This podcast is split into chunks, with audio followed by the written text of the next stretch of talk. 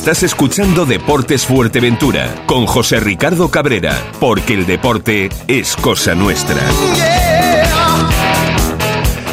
Muy buenas tardes amigos, saludos cordiales en nombre de todos los compañeros que hacen posible este tiempo de radio, este tiempo de información deportiva, como siempre aquí en Radio Insular, a la misma hora, casi siempre, un y cuarto, un y veinte, Deportes Fuerteventura. Ayer le comentábamos que íbamos a tener un invitado especial, ya lo tenemos en nuestra mesa de redacción, eso será dentro de breves instantes, Oliver Herrera, pues un hombre top del mundo de, pues eso, del mar, él nos lo va a explicar. Eh, ha estado hablando con, con este que les habla hace unos segundos. Bueno, una cosa es lo que nosotros eh, escuchamos y otra cosa es la pura, la pura realidad, ¿verdad? Pero bueno, eh, un top de vela transoceánica, vuelta al mundo, récord de velocidad, ahora mismo en cinco días.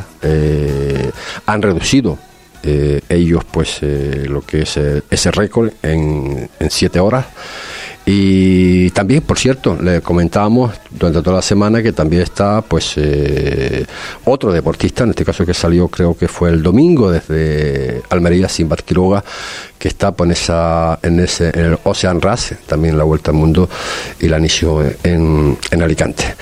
Eh, es la decimocuarta edición, eh, lo de Simbat y lo de Oliver que llegó apenas creo que fue ayer o antier llegó de, del Caribe después de esos cinco días y cinco horas y no sé cuántos eh, minutos con récord incluido. Pero vamos con una noticia que nos entramos aunque nos entramos el sábado pero por respeto a los equipos pues eh, queremos un poco pues bueno Ahora con este tema de las redes sociales, ¿no? Los equipos han cogido la manía que tienen que ser ellos primeros los que saquen, saquen la información, ¿no? Pero bueno, eso creo que poquito a poco vamos a acabar con eso porque no puede ser, porque después, claro, eh, otros medios pues también se apropian de la, de la noticia.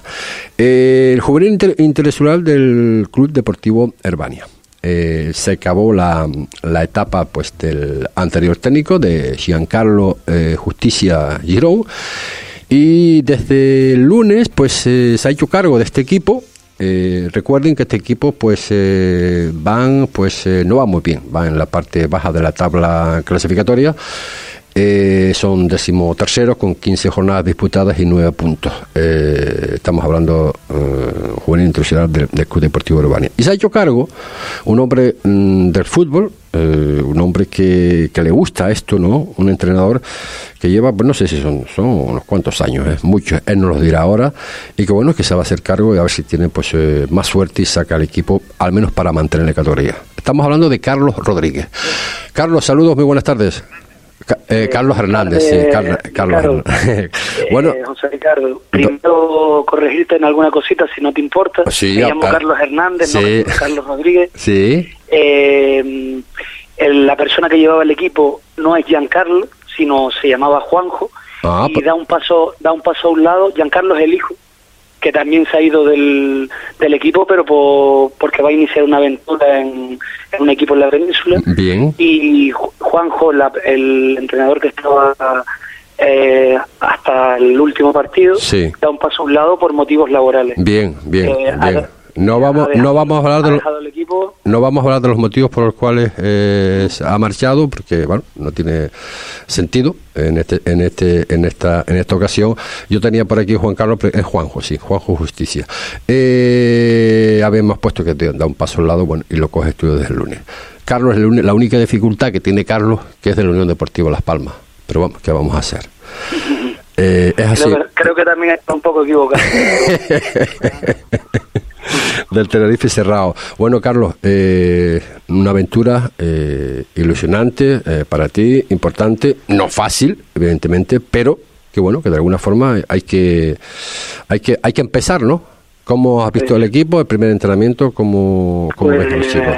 Pues sí, la verdad que cuando me lo propusieron, pues pues lo estuve valorando y se me abre una puerta desde de, de años que llevo yo entrenando en el en el fútbol base. ¿Cuánto, cuánto, ¿cuánto me dijiste? ¿Cuánto me dijiste? ¿Cuántos Llevo unos, unos 22, 23 años perfecto. ininterrumpidamente entrenado hasta cadete. Va a ser mi primera experiencia en, en juvenil. No, nunca he entrenado en juvenil y la verdad que he responsabilizado e ilusionado de, de esta nueva andadura. Eh, creo que ha hecho gente mejora. Eh, ha finalizado la primera vuelta. Está claro que con los números actuales eh, perderíamos la categoría. Estamos en descenso. No hay que engañar a nadie. y, y tenemos que, que poner un poco más y la, cambiar la situación. ayer fue la primera toma de contacto. El equipo está, está tocado, es normal. Eh, hay varios jugadores que después del derby nos ha pasado factura, hay varios varios lesionados, también hay hay por medio un viaje de instituto esta semana. Y vamos a estar justitos para el sábado, para el, inicio de la segunda vuelta con el Atlético Gran Canaria, pero cero excusa y, y si hay algo que tengo claro es que este equipo eh, sí o sí se va a salvar y si no, no hubiera aceptado el, el reto de cogerlo. No me queda... Eh, no me queda la menor duda de que me dieron tu nombre, de que va a hacer lo, lo posible, no, lo imposible para intentar mantener la categoría, porque con ello, evidentemente, y era la pregunta que te iba a decir, ¿no? El por qué no han tenido tanto tanta suerte, ¿no? Entrenadores como tú. Yo, yo José, eh, pensaba que me, me comentaba sobre la persona que estaba antes que yo, de, de, y eso. Sí. Eh, eh, no, yo no he seguido el equipo tanto como me hubiera gustado, debido a que el equipo que, que llevaba, pues, pues jugaba también los sábados, pero creo que hay un grupo al que se le puede, con el que se puede competir. Hay jugadores de, de nivel y vamos a intentar eh, ser prácticos y sobre todo en esta situación, más que jugar bonito, lo que necesitamos es sumar. si no sumamos, vamos a perder la categoría. Está claro, Carlos un equipo que lleva siete partidos en casa y no hemos tenido todavía la portería cero, pues yo creo que lo principal tenemos que empezar por ahí, por intentar hacernos fuertes y, y, competitivos antes que nada y, ser un equipo que, que se deje la vida en cada balón y, y vamos a luchar por ello, por, por sumar cada, cada semana. Pues no, eh, fácil, pero lo vamos a intentar. Está claro y no me queda la menor duda. Eh, Carlos, eh, durante la semana pues intentaremos pues que te pases por aquí porque tú tienes mucha historia detrás, todos esos equipos a los cuales tú has, entrenado, siempre con esa con esa con esa ilusión de que siempre jugar mejor y pero eso eso será durante la, la próxima semana. Muchísimas felicidades, Carlos, y gracias por estar con nosotros, ¿de acuerdo? Bueno, gracias a ti, José. Venga, un abrazo. Las palabras de Carlos eh, Hernández, eh, nuevo técnico en este caso de Juvenil Interinsular del Club Deportivo mm. Ahora sí, ya nos vamos. Nos vamos con Oliver, que ya lo tenemos por aquí con nosotros. Oliver Herrera, como dijimos antes, majorero de Puerto Rosario, aunque reside, eh, reside en, Lanzarote o reside en Fuerteventura. Ahora no lo va a decir él, no está en un club náutico de, de, Lanzarote, que, bueno, eh, como ustedes saben, pues eh, participó en el Rock eh, Transatlantic RASE, en el cual pues consiguió un, récord, bajándolo de siete horas en el barco que nos lo va a comentar ahora también en el Maserati en concreto donde de alguna forma, pues eh, bueno, para todos nosotros eh, es importantísimo, evidentemente, tenerlo por aquí, que nos cuente un poquito, pues, esa, ese trabajo, ¿no? Que, como dije antes, dicho así, bueno, nada, se fue de Lanzarote al Caribe en un barco, pero bueno, madre mía, lo que tuvo que pasar. Oliver Herrera, saludos, muy buenas tardes y muchísimas gracias por estar con nosotros. Hola, buenas tardes, José, muchas gracias. Bueno, eh, háblanos un poquito, ¿no? Eh, a bordo de ese trimarán Maserati, pues eh, bueno, pues deciden como, no sé si todos los años o, cuando no es una carrera es otra, estás siempre pues a, piñón en este sentido, lo haces como profesional y más no se puede pedir, sobre todo en esta, en esta carrera, ¿no? Haber, haber bajado eh, de siete horas, el récord anterior, creo que es algo importante, no, lo siguiente. Eh, sí, eh, era importante para, para nuestro programa, para nuestro proyecto, que también en parte vivimos de los resultados, y conseguir la regata y, y más con récord de tiempo fue muy satisfactorio para nosotros y para el equipo. Eh, salen de Lanzarote. Eh, es un, es un trimarán, o sea, es tres cascos, ¿no? O sea, en vez de ser, está el, el, el, monocasco, por llamarlo de alguna forma, y está el de tres, claro. Usted, ¿Cuántas personas van con...? O sea, se compone lo que es el, la tripulación en este caso? Eh, nosotros en esta regata éramos seis, de las cuales cinco somos tripulantes, hacemos un poco de todo, hay algunos roles a bordo y llevamos una sexta persona que se encarga del media y también de las horas que nos toca comer. Claro, claro, porque esto eh, no es eh, un viaje a de un par de días eh, en un barco que por la noche dormimos, ¿no? Aquí hay que estar eh, despierto eh, sí o sí. Sí, sí, aquí solemos hacer de los turnos en los que siempre somos tres personas fuera, como mínimo. Y, pero, por ejemplo, en esta regata que salíamos con muy poco viento de Lanzarote, hasta casi el hierro, un poquito pasado el hierro, que fueron las primeras 24 horas, pues no dormimos prácticamente. Siempre que si una maniobra, que si un cambio de vela. Teníamos trabajo que hacer en las primeras 24 horas y luego ya empezamos a hacer turnos en los que descansábamos durante unas 3 horas. Si no había maniobras, porque tenemos que estar en stand-by. Si nos llaman para hacer algo, tenemos que estar al par de minutos fuera. Claro y, y luego las otras tres horas son fuera, trimando las velas, llevando el timón, ajustando todos los, todos los detalles que tiene un barco de esta categoría. O sea, dormir sí, pero con un ojo abierto, ¿no? Por llamarlo de alguna forma, ¿no? O sea, no puede, a ver, no puede, eh, yo no sé si pueden considerar el sueño, ¿no? Eh, a lo mejor a ratos, a lo mejor, ¿no? Pero claro, lo que tú dices, si hay una maniobra que se requiere de más personal de lo que están en ese momento, pues pendiente, pues se, tienen que levantar igual, claro. Sí, sí, nos tenemos que levantar, tenemos que ser rápidos en ponernos la ropa de agua, porque dormir húmedo no puedes, no, claro, no, no, llegas, te entra más frío, te pasa más frío. ¿Se pasa frío? ¿Pasaron un frío? En, en esta, por fortuna, no, porque tuvimos buen clima. Eh, no frío, pero molesto de estar todo el día húmedo, mojado, sí. los dedos arrugados, los, pies del, los dedos del pie arrugados, llega a ser molesto. Oye, la parte más complicada de la travesía para ustedes en esta, en esta etapa.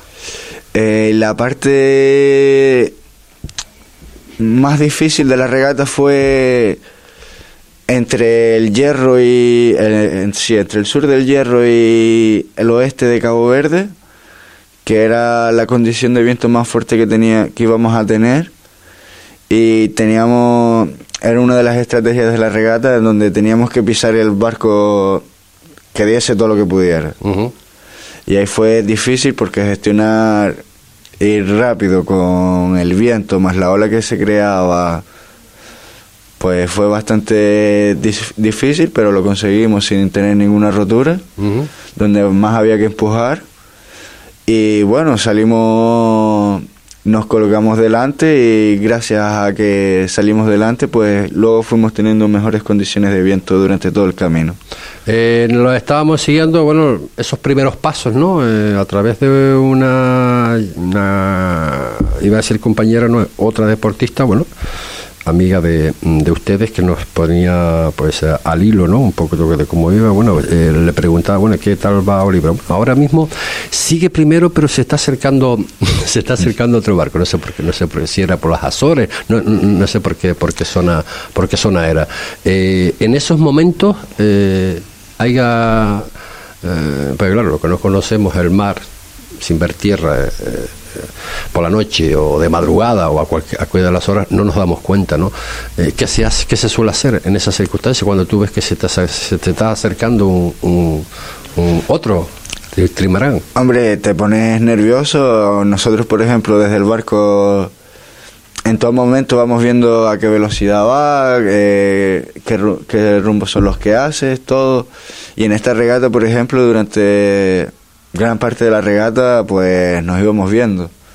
A veces nosotros lo pasábamos, a veces ellos no los pasaban, pero una regata así tan largo a lo mejor es como una maratón, tienes que tener paciencia saber cuánto, cuándo empujar fuerte y luego pensar si tú estás cansado es ellos más.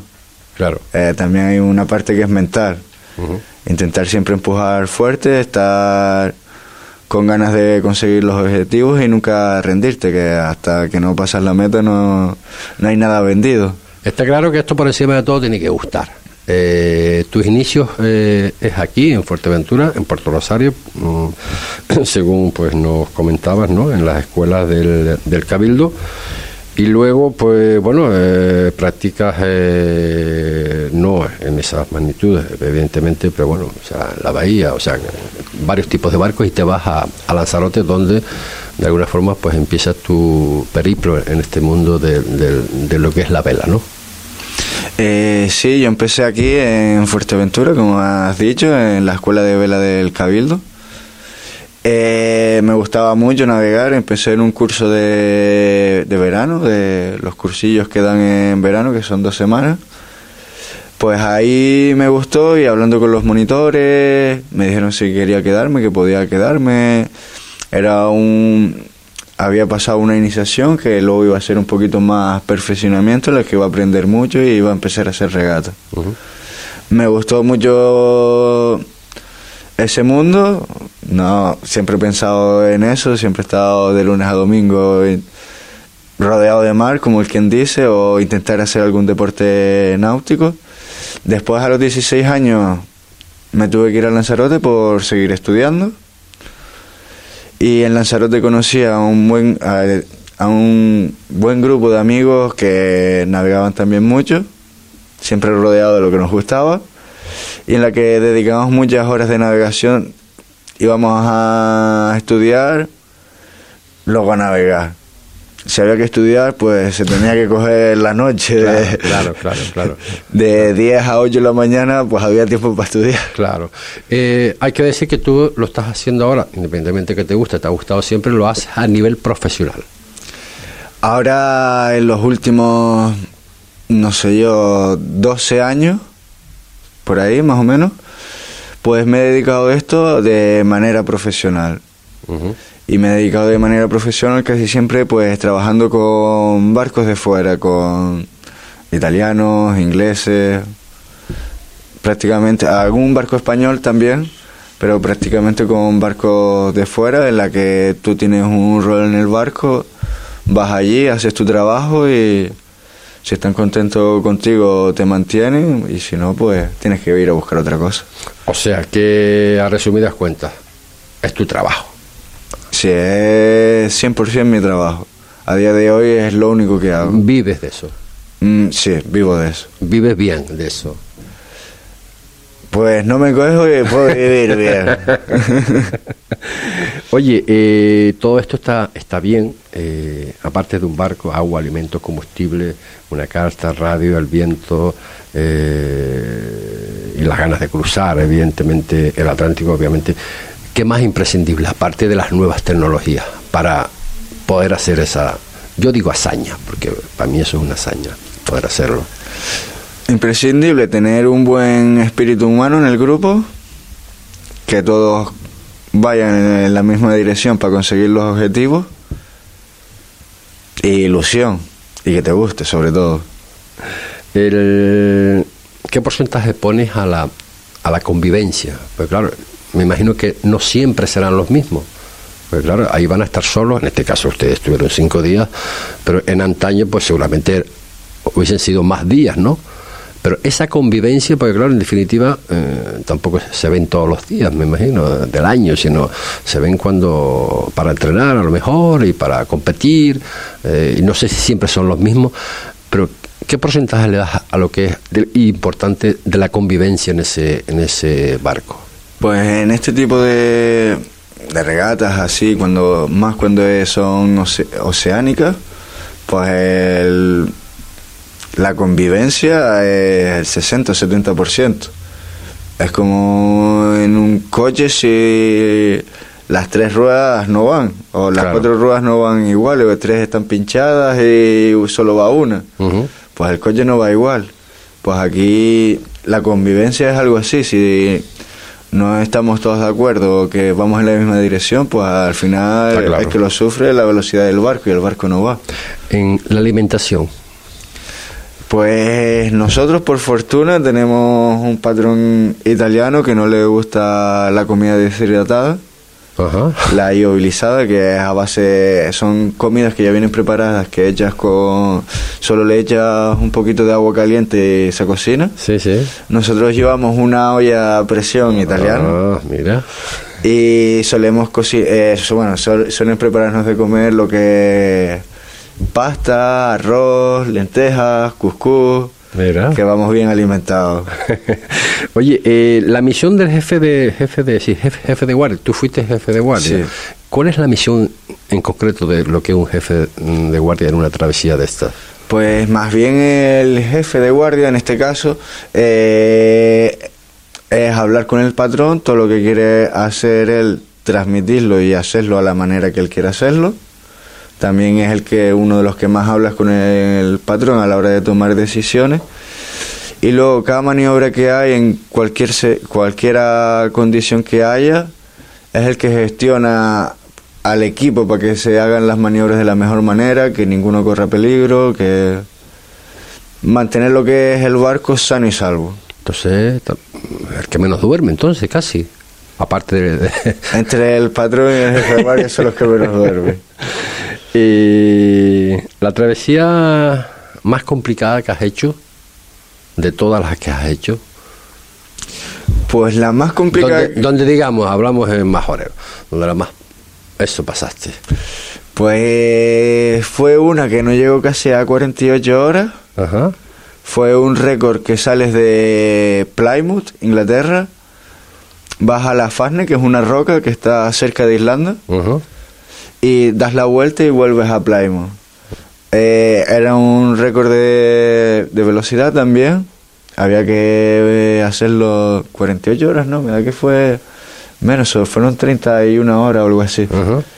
Eh, era un récord de velocidad y tenías que coger las condiciones ideales claro. para conseguir ese récord en tiempo. Eso quería decir que van a haber olas, la época para conseguir ese récord era marzo en Inglaterra. Mm, mucho frío. el agua creo que estaba a 6 grados. Madre mía. Y no sé, durante todo el tiempo ese que pasamos, lo pasamos debajo del agua prácticamente. ¿También es por la noche? Ahí no, ahí no se duerme. ¿Pero que, también navegan por la noche? Sí, sí. Ah, sí. Ahí no se para. Día, noche, no se para eh, empujas igual de día que de noche. y ahí el mar, sobre todo, hacer una maniobra o algo era muy complicado y había momentos ya que el frío que tenías en las manos, tocar algo, tener que hacer algo con tus manos era bastante doloroso. Mm, ¿Tu objetivo, Oliver, a medio corto, corto medio plazo? A medio corto plazo, ahora tenemos, sigo este año con un proyecto que es el de Maserati. Sí. Que tenemos una regata ahora en el Caribe, luego nos vamos a California, hacemos una regata, hacemos dos regatas en California, una es de San Francisco a San Diego y otra es de Los Ángeles a Hawái. Hasta ahí este año con ellos y luego entre esos tiempos pues... Eh, el noviembre del año pasado empecé a trabajar con un equipo americano, medio americano, medio inglés, en el que el, armador tiene dos barcos y aprovecharemos para hacer algunas regatitas, una en el Mediterráneo a final de marzo y luego también quiero hacer algunas en Estados Unidos. Eh, ¿Te sientes, Oliver, por todo lo que haces, pues de una forma, ya lo, hablamos antes, ¿no? Estás, eh, quieras o no, representando la isla, representando a Fuerteventura. ¿Te sientes reconocido por lo que estás haciendo en la isla? Eh, la verdad es que en Fuerteventura lo que es el tema náutico no se sigue ni, ni a, los, a los deportistas que tienen, que tiene la isla eh, no los reconocen. No es un deporte famoso en la isla, pues no nos sigue. ¿Te llamarán para la foto? No creo. ¿No? ¿Por qué? Eh, porque creo que no es ningún mérito que, hayan conseguido ellos y no veo justo sacarme una foto para que para que ellos se sientan felices o si te llama irías no de las travesías de la cual te sientes más orgulloso. Pues una de ellas es esta última que hicimos porque lo habíamos intentado, bueno, hemos hecho esta regata cuatro veces, por fortuna la hemos ganado las tres últimas, pero la ruta que hicimos, esta última es una de las rutas que se asimila mucho al tiempo que teníamos 10, 15 años atrás, que cada vez son más difíciles de, de que te toquen. Hicimos una ruta muy buena, muy muy bastante directa y con respecto a nuestros rivales lo hicimos muy bien. Estuvimos en el sitio y donde más viento había. Aparte de los títulos, porque en realidad son títulos, mm, ¿recibes otro tipo de compensación? Eh, a veces, según los armadores, están muy contentos, te, te suelen dar prima o te suelen regalar un reloj o algo te dan. En la isla nadie te ha dado nada por lo que me estás comentando. En la isla me apoyaron un poco el, hace muchos años. El cabildo cuando estaba en la escuela en la, escuela de, vela. Ahí me apoyaron un poco durante los años que estuve navegando. Luego cuando me fui a Lanzarote me ayudaron un poco también durante un par de años, pero luego ya nada, no he recibido ningún tipo de información. Eh, madre mía, eh, te tengo que preguntar, te tengo que preguntar por eh, Simbat Quiroga, que desde salió del pasado domingo, creo, desde Almería, la vuelta al mundo también. ¿Qué nos puedes decir? Me imagino que lo conoces, claro. Sí, lo conozco. Muy buen chico. Sí. ha vivido prácticamente toda su vida en un barco. el hijo de Kino Quiroga. Sí, sí pasó bastante vida en el barco que tienen en, en el sur de Fuerteventura, el, el Fisherman Parker. Sí, sí. Eh, y es un gran marinero, un gran regatista, muy buena persona, y es joven y tiene una gran proyección y encima se, se, se ha sabido mover muy bien de manera internacional y tiene muy muy buenos contactos que seguro que le llevarán a llegar a grandes proyectos. Porque, bueno, ahora está en uno de ellos. Porque esa carrera del Ocean Race es un, algo de bastante categoría, ¿no? Sí, es una regata de bastante categoría que tiene mucha historia y que si eres regatista, te gustan las regatas oceánicas, pues esas son de las top. Esa regata eh, quizás eh, eh, con la regla de ustedes quizás es por equipos y por etapas, ¿no? Creo. Esa es por equipos y por etapas. Por etapas, sí. O sea que ahí no hay, bueno, también habrá un primer, un, primer, un ganador, evidentemente, ¿no? Sí, y eso es un barco, eso no es un trimarán, eso es, eso es barco de vela. Un barco, un monocasco. Barco de vela. Y ahí la tripulación también, eh, ¿cuántos son más, menos? Ahí creo que son 10. 10. 10 o 8. No estoy muy seguro, pero creo que entre 10 y 8. Y también, al final el barco que lo lleva es el equipo, ¿no? Claro, claro. ¿Quién te inició eh, eh, en este deporte? ¿Tú mismo? pues empecé en, un curso de verano, lo típico en agosto, sí, empecé a hacer un curso porque me llamaba la atención y luego tanto Pachi Jordán como Pepe de los Ríos me dijeron que si quería seguir, hacer más un perfeccionamiento y a ver si veía que si me gustaba pues consiguieron que me enganchara y que fuera de las cosas que hasta el momento más me gustan. Eh, ¿Tienes un referente? En la vela. Mm. En lo que haces. En lo que hago. En general. Yo, coño, me gustaría. Hombre, tiene gente ídolo. Tienes a Iris Tabalí, que fue mítico. Yo no lo llegué a conocer, pero he leído todo, he leído partes de sus libros. Y a día de hoy, referentes en Lanzarote también hubo gente muy buena. Tuve la oportunidad de ir a navegar con ellos, con Raico Tavares, con Carlos Hernández, que me ayudó también mucho para meterme en este mundo. Que al final son gente que son referentes. Alfredo González, también estuve navegando años con él. Y al final a veces te sientas afortunado diciendo, gente tan buena que he podido tener la oportunidad de navegar con ellos. Claro. Eh, ya para acabar, estamos llegando al tiempo, tenemos poco tiempo. Eh, eh, si alguien te preguntara, la juventud, la juventud hablo de niños que nos están escuchando o te han visto o te han seguido, que se quiera iniciar en esto, ¿qué le aconsejaría?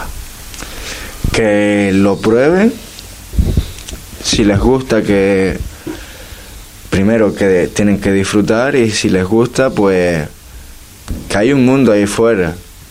No, aquí tienen un sitio para aprender que es idóneo, quizás uno de los mejores sitios del mundo. Les sirve como base para aprender, para perfeccionarse y que lo aprovechen. Tenemos condiciones de... Podemos navegar 365 días al año en Fuerteventura. Y si todo lo que quiere navegar que no lo puede realizar aquí, pues que pruebe fuera. Lo dices con una sensación de que no se está haciendo bien en Fuerteventura. Hombre, lo que yo veo es que otras islas que llevan varios pasos adelante tienen la isla deporte náutico 365 días al año llena y en Fuerteventura todavía seguimos viviendo de espaldas al mar. Así es. Así es, Oliver. Oye, Oliver, la verdad que ha sido todo un placer tenerte con nosotros en estos estudios principales. Solo me queda agradecerte la amabilidad que has tenido con nosotros, con Deporte Fuerteventura. Y nada, dejarte los micrófonos para cualquier cosa que, que quieras añadir. De todas formas, estaremos, estaremos ahora en contacto para a partir de ahora todo lo que haga. Eh, nada, muchas gracias a ti también y gracias por poner un poco de información sobre mí sobre lo que hago cuando estoy fuera de aquí. Muchas gracias, Oliver, por haber estado con nosotros. Nosotros hacemos un pequeño alto en el camino y continuamos.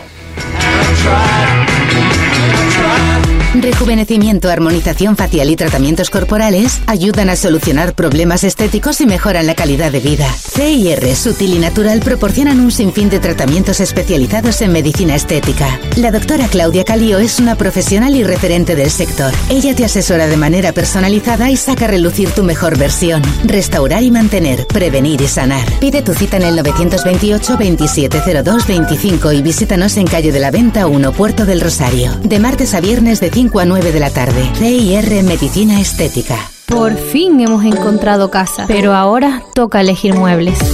Vete a Economato del Mueble. Hacen los sofás a medida. Tú eliges todo, todo, todo, todo. Diseños, tapizado. Además tienen todo lo que necesitas. Comedores, colchones con materiales naturales, dormitorios, con financiación sin coste y te lo montan cuando tú quieras. Combina y crea tu hogar a tu gusto en calle León y Castillo 53, Gran Tarajal. Síguelos en sus redes sociales. Tu casa empieza en Economato del Mueble.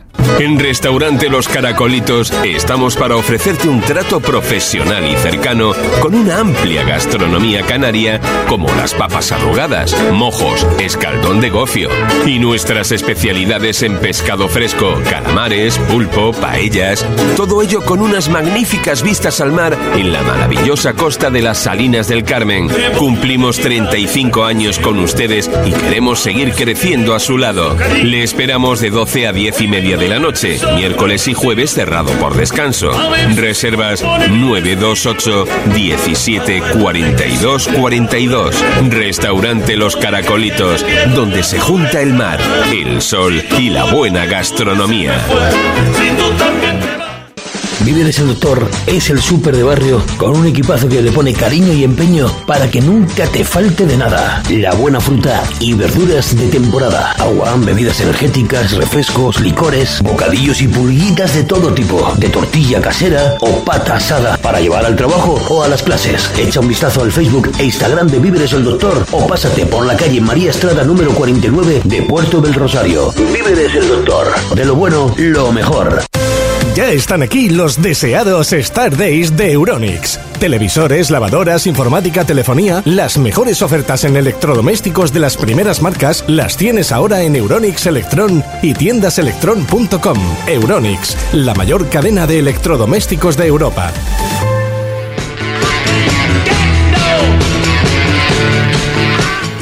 Cincuenta minutos son los que pasan de la, de la una de la tarde. Por cierto, que se me acaba el tintero y es una noticia bueno que todo el mundo lo está pidiendo a gritos eh, desde hace ya pues, varias semanas. Por fin, en la próxima sesión plenaria del día 30 de enero, en el Ayuntamiento de Puerto Rosario se va a proponer, se va a proponer que el Estadio Municipal de los Pozos pase a llamarse Estadio Municipal de los Pozos Antonio Antonio Medero. Ayer hablamos con ah, estoy pensando en este hombre, no Oliver Herrera. Vaya Vaya crack, madre mía. Eh, como le estaba comentando, ayer hablábamos pues que casi con la totalidad de todos los equipos de la regional preferente y no hablamos, no pudimos hablar con en este caso con Nause Cruz, técnico en este caso del conjunto del Club Deportivo Urbanian. Nause Cruz, saludos, buenas tardes. Hola, muy buenas tardes, José Ricardo. Bueno, don Nau, ¿qué, ¿qué, tal? ¿Cómo lo, cómo lo vemos? Eh, ¿Ese empate? ¿Por qué? ¿Cómo? porque, porque no se pudo ganar, claro. Bueno, pues nada, llevamos dos, dos empates seguidos y, bueno, pero bueno, el último, este partido yo creo que, que mereció muchísimo más. Yo estoy contento con el equipo, muy contento con los futbolistas y la verdad que yo creo que merecimos mucho más, pero al final en el fútbol a veces se gana, a veces se empata y a veces se pierde y, y no, no ha querido entrar la pelota y, y hay que seguir trabajando, seguir trabajando mucha finalización y y a pensar en el domingo. Está claro, si no que se lo digan al Tarajalejo, ¿no? Mira, mira la cantidad de, partidos que lleva sin ganar y, este pasado fin de semana pues consiguieron esa esa, esa victoria que, que, también evidentemente se lo tienen merecido.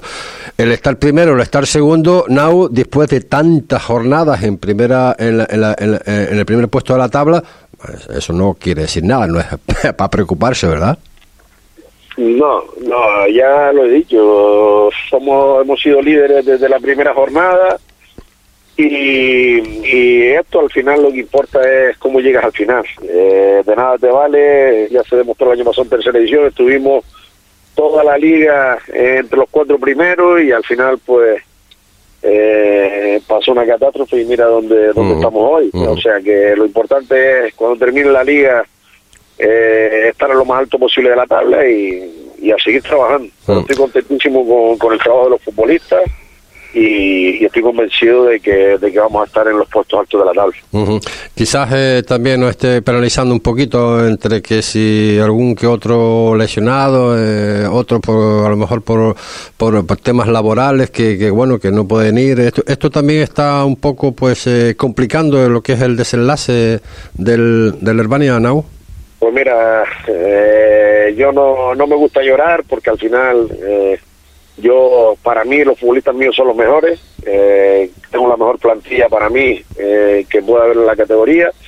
Y sí es verdad que estamos teniendo muchísimos muchos, muchos problemas físicos. El otro día el Chata no juega, Jerome lesionado, Amin lesionado, Brian sancionado. tenemos la retirada del fútbol de Héctor Sánchez, que que deja el fútbol, se retira del fútbol, eh, pues tenemos muchísimos problemas, pero bueno, ya la cosa va volviendo a su causa, estamos intentando recuperar gente y, y nada, seguir trabajando no queda otra y, a pensar en el Arguineí. Está claro. Mira, miras mucho la, miras mucho la tabla, nosotros, nosotros la miramos, ¿eh? yo no sé tú, pero vamos, independientemente, bueno, que estás a un punto de las playitas eh, actualmente líder, pero eh, eh, no sé si te, lo he preguntado en otras ocasiones, ¿no? ¿Era para soñar? ¿Era para ver lo que estamos viendo en la tabla en las playitas, Herbania, Playas de Sotavento, el Cotillo en quinta posición, que por cierto, el próximo domingo derby en Cotillo, Cotillo Benjamín Las Playitas, y bueno, el único que, está alejado es el Tarajalejo de cuatro equipos, cinco ahí en la parte alta de la tabla clasificatoria, ¿no? Eh, yo no sabía que sabía y pronosticaba que, los equipos mejores iban a estar arriba. Eh, todos están trabajando muy bien, eh, hay muy buenos futbolistas aquí en Fuerteventura y, y eso se ve que, el fútbol de la isla de Fuerteventura está más vivo que nunca, o sea que eh, eso va a ser muy bonito y, y va a ser una lucha hasta el final que, que al final pues nos perjudicará, nos perjudicará a todos los majoreros porque entre nosotros mismos nos quitaremos muchísimos puntos por la rivalidad que hay y al final pues eso nos, nos llevará a que alguno se quedará fuera de la, de la pelea por, los puestos. Seguro, seguro que, que, es que es que imposible, ¿no? Ya te digo, ese partido del, del, del, del, próximo domingo, Brellamen las, las Playitas Cotillo, obviamente, pues algunos saldrá, pues, eh, pues, evidentemente, aunque sean empate, ¿no? Eh, no son los objetivos de, los dos equipos es ganar, evidentemente. Pero bueno, estamos hablando de Albania y lo importante es que el próximo, el próximo domingo es, ¿no? Sí, el próximo domingo ante este equipo Gran Canaria podamos eh, quedar eh, que los tres puntos, hacer, hacer válido el punto conseguido fuera, eh, ir, ir, sumando y, seguir, que, que, acaba de empezar prácticamente casi ahora mismo lo que es la segunda vuelta, queda mucha liga por delante y sobre todo que todavía no sabemos cómo va a quedar efectivamente. Toda la semana tenemos por delante, Nau, para preparar el equipo para, para, para ese partido. Así es, ¿no? Sí, estamos trabajando, te digo, intentar recuperar gente y y a intentar de preparar el partido de Arguineguín como si fuera el último, como los preparamos todos y, y yo siempre le he dicho a los futbolistas que, que valoren el, las victorias, que las saboreen porque ganar siempre es difícil en, en esta categoría, en tercera edición y, y en todas las categorías del mundo del fútbol. Oye, y el Arguineguín que de equipo fácil, eh, nada, que está peleando ahí también, ¿eh? Ya te digo, no hay ningún, ningún equipo que que sea fácil de ganar ahora mismo. Fuimos al campo del Pedro Hidalgo, fue complicadísimo, fuimos al campo del Universitario, fue un campo complicadísimo y así sucesivamente. Van a ser complicados. Eh, eh, todos los partidos de aquí hasta el final. Pues, eh, Nao, placer hablar contigo. Eh, a seguir, a seguir trabajando. Un abrazo grande. Un abrazo. Las palabras de Nauce Cruz, técnico en este caso del Club Deportivo Urbania, y con esto nada, es que ponemos el punto y final, que estamos muy contentos hoy con la entrevista a, este crack, a Oliver Herrera, y también, pues, eh, bueno, a ver lo que va a salir en la próxima en la próxima sesión plenaria del día 30 de enero, que todo el mundo lo está pidiendo gritos, es que el Ayuntamiento de Puerto Radio va a proponer que el Estadio Municipal de Los Pozos pase a llamarse Estadio Municipal de los Pozos Antonio Madero. Que nos vamos, que mañana más información deportiva aquí en Deporte Fuerteventura. Será hasta entonces. Muy buenas tardes.